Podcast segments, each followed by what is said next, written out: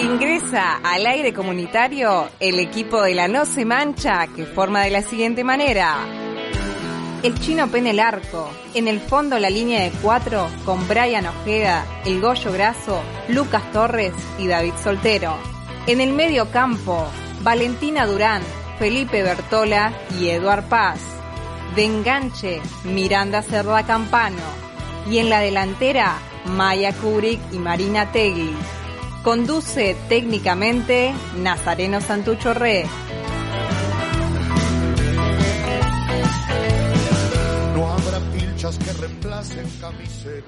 Rondando los dos meses de cuarentena obligatoria, como todos los espacios, el fútbol es golpeado fuertemente. Desde este podcast de La No Se Mancha, intentaremos analizar algunos temas. También son bastantes las cargadas que tenemos y los altares para construirle a Diego Armando Maradona. Primero que nada, mencionar la permanencia de gimnasia en primera. Tenía que suceder un milagro para que el Lobo se quedara y eso mismo ocurrió.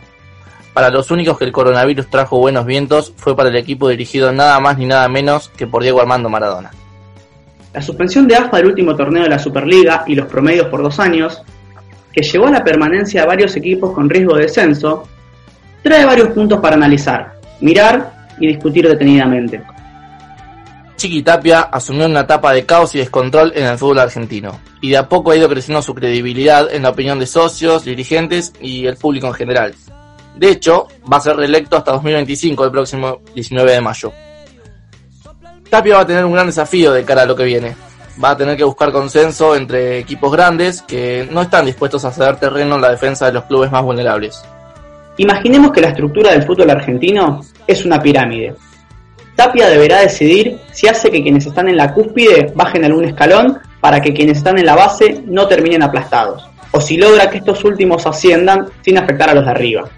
Lo que es seguro es que no debería haber nadie en la base, y yendo un poco más allá, ni siquiera debería existir tal pirámide.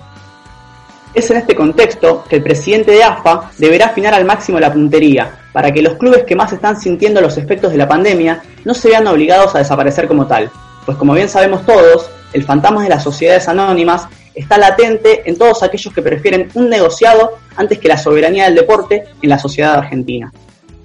Hablando de sociedades anónimas, es pertinente que aclaremos ciertos puntos fundamentales que las diferencian de los clubes, de esas instituciones deportivas que tienen como fin inmediato la promoción de la práctica deportiva en todos sus ámbitos, enarbolando la bandera de la salud y la sociabilidad.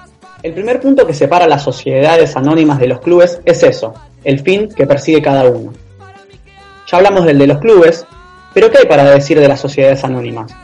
Estas no buscan más que lucrar, si estas sociedades les hacen elegir entre ganar dos pesos más, aunque lo deportivo se destruya, o perseguir el objetivo de los seguidores de la institución, no tengan ninguna duda que se van a decantar por la primera opción. Esta conclusión nos llevará al segundo punto del conflicto. Estamos hablando de quienes deciden, en unos y quienes deciden en otros. ¿Quién traza los objetivos en uno y quién los traza en otro? Si bien pareciera que en los clubes deciden las autoridades, esta concepción es errónea las autoridades no hacen otra cosa que manifestar el deseo de quienes los han elegido mediante elecciones. En definitiva, de eso se trata el principio de la democracia representativa. Pero claro, ¿cómo un concepto tan avanzado como la democracia va a ir de la mano con las sociedades anónimas? En estas, lamentablemente, rigen otros valores. Acciones o inversores son propietarios de la institución y disponen de la misma a su antojo. Siguiendo este hilo, nos parece importante traer y dar a conocer el espacio de Futbolistas Unidos.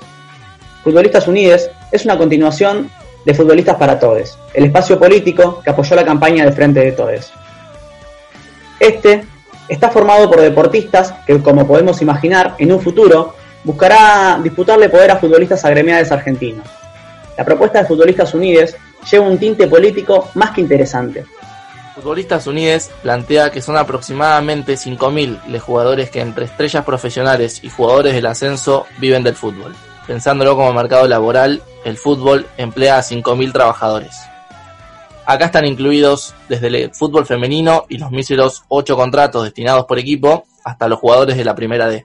Saliendo de Capital Federal y el torneo de Primera, el panorama es distinto. Los sueldos de muchos jugadores no superan la canasta básica. Y aquí hablo en masculino, porque en estas divisiones, si las hay, las mujeres no tienen siquiera la posibilidad de goce de sueldo. La primera división del fútbol argentino masculino tiene como sueldo mínimo un monto de 34 mil pesos por mes. 28 mil la B Nacional, 23 mil la Metropolitana, 20 mil la Primera C y el mismo monto para la Primera División Femenina, que recordemos solo tiene la obligación de contratar 8 jugadoras y queda a criterio del club pagar el resto de los sueldos del plantel. Por esto relatado, es muy distinta tanto la realidad de los jugadores que no son estrellas deportivas como lo son también sus cuarentenas. Lejos están de entrenar en un gimnasio privado y bastante cercanos están, como gran parte de la sociedad, a romper el aislamiento para hacer alguna changa y lograr mantener a su familia. A esta situación se agrega la decisión de AFA de dar por terminados los torneos y dejando por dos años congelados los descensos. Futbolistas Unides plantea que los clubes al no tener posibilidad de descender no comprarán jugadores y dejarán a otros libres ya que no existe la competencia. Plantean que aquí se agravaría aún más el incumplimiento del pago de sueldos. Futbolistas Unides remarca que con la suspensión de los torneos también quedan atados los contratos. Muchísimos jugadores quedan en la calle y los jugadores que no gozan de un gran poder económico quedan completamente desprotegidos. Ante esta coyuntura, se calcula que para el primero de julio, 4.000 jugadores se quedarán sin su salario, siendo este a veces el único ingreso de la familia. Futbolistas Unides propone que se deje sin efecto la cláusula que suspende los descensos, ya que no beneficia a los clubes del ascenso.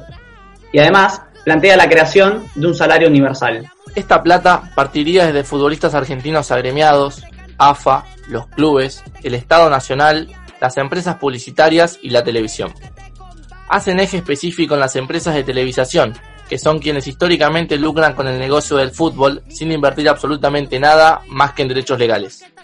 Explícitamente piden que el Estado sea el sector que menos aporte, entendiendo todos los sacrificios que viene haciendo en esta coyuntura, y se posicionan políticamente acercándose al discurso del presidente Alberto Fernández. Es momento que los sectores que más tienen se sacrifiquen un poco. Esto fue No se mancha, una mirada popular feminista y diversa del deporte. Nos puedes encontrar en Instagram como arroba la no se mancha, en Facebook como no se mancha radio revista o en Spotify como no se mancha radio. También nos puedes escuchar por Radio Estación Sur 91.7 o a través de radioestacionsur.org todos los miércoles de 21 a 23 horas. ¿Los Raúles y Mabeles te coparon el inicio y las historias en tus redes sociales? No te preocupes, seguinos en Instagram, arroba la no se mancha o encontrarnos en Facebook como no se mancha.